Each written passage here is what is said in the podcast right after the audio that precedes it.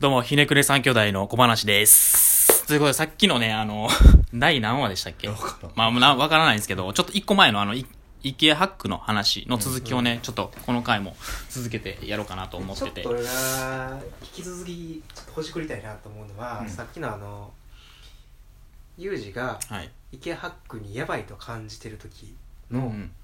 あの勝ち負けってどこで思ってんのってあ、シンプルにシすンプルに、あ、俺いらんのちゃうんみたいな。っていう。職はもの作る手として。じゃあ、まあ、次の段階としていろいろあると思うんですよ。レシそのまあ息ハッキングを職人的にレシピ作るとかっていうやり方もあるんかなとか思うんですけど、まあそそこに依存するわけでもないんですけどただその一般の人らがもう自分で作ろうかっていうぐらいになるっていうところはやっぱりそのさっきむさっきの回で無印とかとどう違うんやろみたいなハッキングできひんのかなとかっていう回の僕のりの考えとしてはやっぱりなんか決定的に違うのはなんか値段の手に入り方なんかなと思ってて多分。そう考えた時にユージの目指してるところはお金持ちのためのオーダーメイドみたいなことじゃなくてああそうもっとこうみんなが手に入る何かを作りたいみたいなことなの？ものそうですね。そのそのい何ですか？息ハッキングがえーっと蔓延っていうか、まあ、そういう自分でカスタマイズできる時代の蔓延した時に自分の職業のみたいな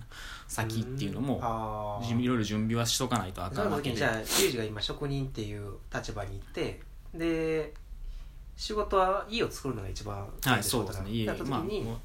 イケアハックみたいに誰でもうん。作れるようになっちゃうみたいな状況にそういう家を作る職人として危機感を覚えてるってこと？そうですね。でも逆にその IKEA で売ってるキッチンとかっていうちょっとグレードが上がるものですよね、うん。家具でもまあなんていうの設備というかこれ取り付け専門の人がせなあかんぐらいのやつでも IKEA って結構もうパーツで来るんですよ、うん。あのあの普通のあの皆さんが使ってる多分リクシルとかクレナップクリナップとか聞いたことあると思うんですけどそういうキッチンってもう、えっとユニットで来るんですよね。ユニットっていうのはもう物物自体がもう運んであと取り付けるみたいな形とあとまあ扉とか些細なものは自分で取りなんです専門の人が取り付けるんですけどもう IKEA ってもうそういうユニットとかじゃなくて全くこうばらした状態で来るんですよね。その時のなんていうんですかね取り付けとか型はでちょっとこう一工夫みたいなところ、まあ、そこ多分なんか僕が思ってるその現場の大喜利みたいなところもあると思うし、なんか違った形にできるところ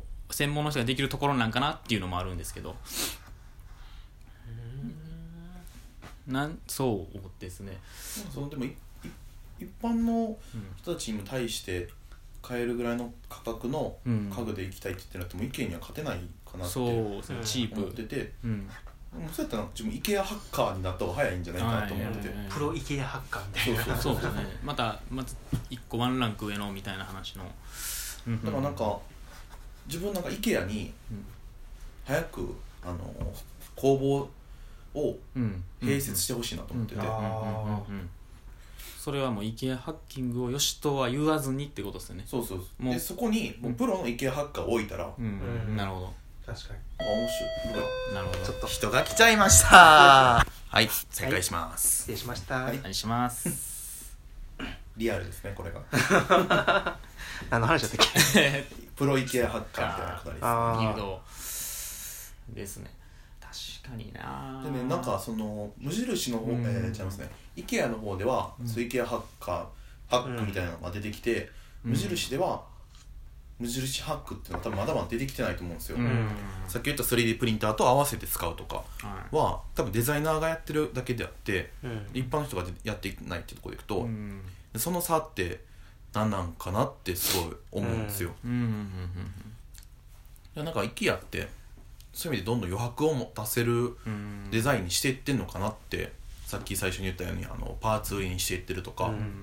でも無印って結構完成品を売ってるイメージがあるんですね。あーそうなんで IKEA から始まったのかなっていうのうん。がすごいうん不思議で、でも今の話を聞くと確かに無印ちょっとが高くて完成されたらうん。品を売ってて、でもうん。IKEA で買う時ってどうせうん。捨てるしなってか思いながら、うん。気になくなったら捨てるぐらいの感覚で買えちゃうみたいなのが、うんうんうんうんなんか消耗品として買ってるからうん。うんいじれるみたいなそれはそうですねめちゃくちゃ感じましたね。確かになんか高い服買ってそれをリメイクしようとは思わないですうもんね、ん。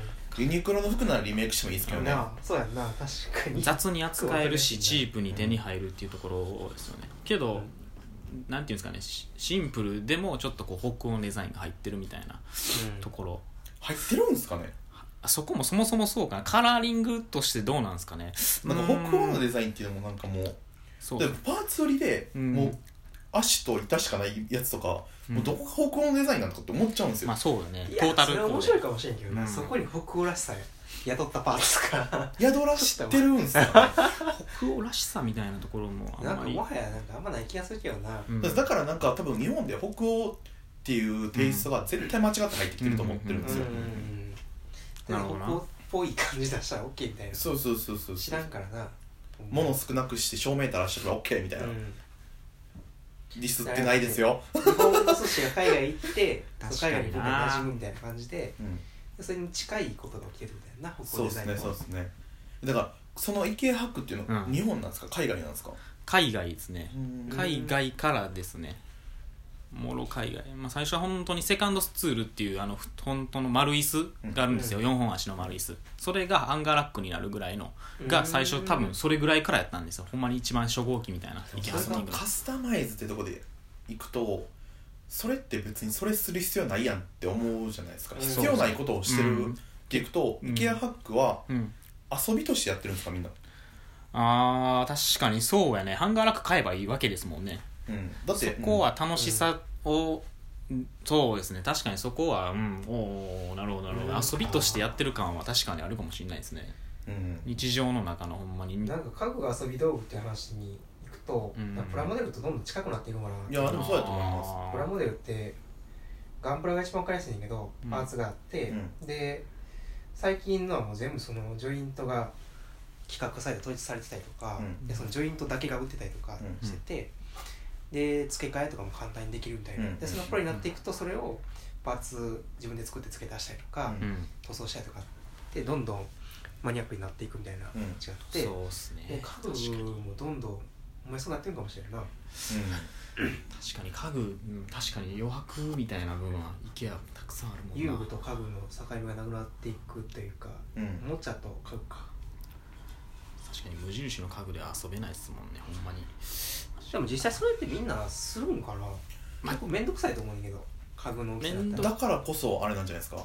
遊びとしてしないとやらないんじゃないですか？だからそれが好きな人がやるってことそうそうそうそう。ものづくりとかが好きな人がやるってことうん確かにな。えじゃあそうなった時に別に職人やばないいんちゃうんって まあ確かに一周回ってまあ一周回ってね遊びっていうワードとか、ただ IKEA でうん、事足りるものはいっぱいあるなって正直自分も思いますね。うん。思うんですよ。あと、まあ、物的に言うとでも耐久とかそういう話は断然多分無印とかのは買ってくると思うんですけど。うんじゃあ逆に IKEA で事足りるのになんで無印買うんかなとか別の家具メーカーのうんやつ買ったりするんかなみたいな、なんかその最低限まあ IKEA を最低限って呼ぶのはあれやけどで事足りるじゃないプラスアルファを求めるのって。なんかこれはあれですよ。感覚のとこちょっとなっちゃうんですけど、IKEA ってえっと住む期間っていうところでいくとうん。うん学生時代の、えー、1年経ったら引っ越すって時に買うもの。うん。であ無印ってはいはい。えー家族で住んでもうちょっと長く使うもの、うん。なんかだから IKEA 無印ってちょ,、ちょうどいいっていうのをコンセプトにしてるじゃないですか、だからなんかそこは結構大きいんかなとは思ってて、うん、確かになんか寿命決まってる感はあるんですよね IKEA は。家具の。だからなんか他のデザイナーズの家具とかっていうのはもっと長期の受け継ぎたいみたいなところに行ったりするかなと思っててそこの中間が無印かなって思ってて。それは何が違うん？うーん。何が違うってそのなんで無印はそう思えるか、うん。うん IKEA はそう思えるのかうん。でデザイナーズの高い家具はそう思えるのかって、値段？単純に。無印と IKEA で言ったら単純に物のクオリティみたいなのが絶対デザイナー。強度っていうのは出てきてると思うんですよ。強度うん。素材とか、うん。デザイナーが入ってたりっていうところもなんか。じゃあその無印受け継ぎたいっていうのは何が違うの？継承っすよね受け継ぎたいってとこでいくと、孫に残したりとかなんかすっげえ高い腕時計とかは、うん。まあ、後々売れるからとか単純に大切なものやからうん、勝手に残っていくみたいな話もあるやん。そうですね。形見としてうん。意図せず継承されていくみたいな。うん。なんかそこでいくとリプロダクト品は受け継ぎたいと思わないですよ。よでも本ちゃんやと受け継ぎたいとは思うんですよ。